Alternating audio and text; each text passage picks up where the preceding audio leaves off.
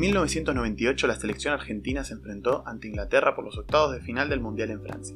Gabriel Batistuta, Alan Shearer, Juan Sebastián Verón, Paul Scholes, Diego Simeone y David Beckham son algunos de los hombres que salieron al campo en busca de la gloria. Pero uno de esos 22 logró una hazaña impensada y lejos del terreno de juego, salvar una vida. Muy lejos de San Etienne, en la ciudad polaca de Sidgovic, el fiscal Narek Kopakchen seguía en su casa el partido por la televisión.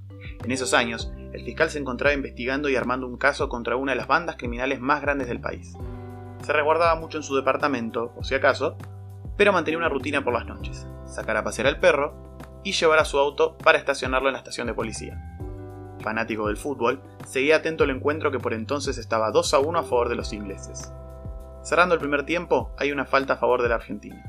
Probablemente la única jugada antes de irse a los vestuarios. Con la astucia de los argentinos, Verón deja solo a Zanetti para que defina contra Siman y haga estallar el grito de gol, empatando el partido. Quizás por la pasión del momento, o porque preveía un segundo tiempo muy interesante, Kopacchen decidió quedarse a ver el resto del partido. El perro podía esperar. Argentina e Inglaterra salieron al campo de juego, pero al cabo de los segundos 45 minutos el marcador seguía 2 a 2. Ni el tiempo extra pudo cambiar la paridad y el partido comenzó a definirse desde los 12 pasos. David Batty, delantero de Newcastle, fue quien erró el penal decisivo que hizo estallar al pueblo argentino en felicidad, certificando su pase a los cuartos de final. No fue lo único que estalló esa noche, y es que mientras Narek Kopacchen veía a los jugadores argentinos festejando la victoria, escuchó un fuerte estruendo en la calle de su departamento.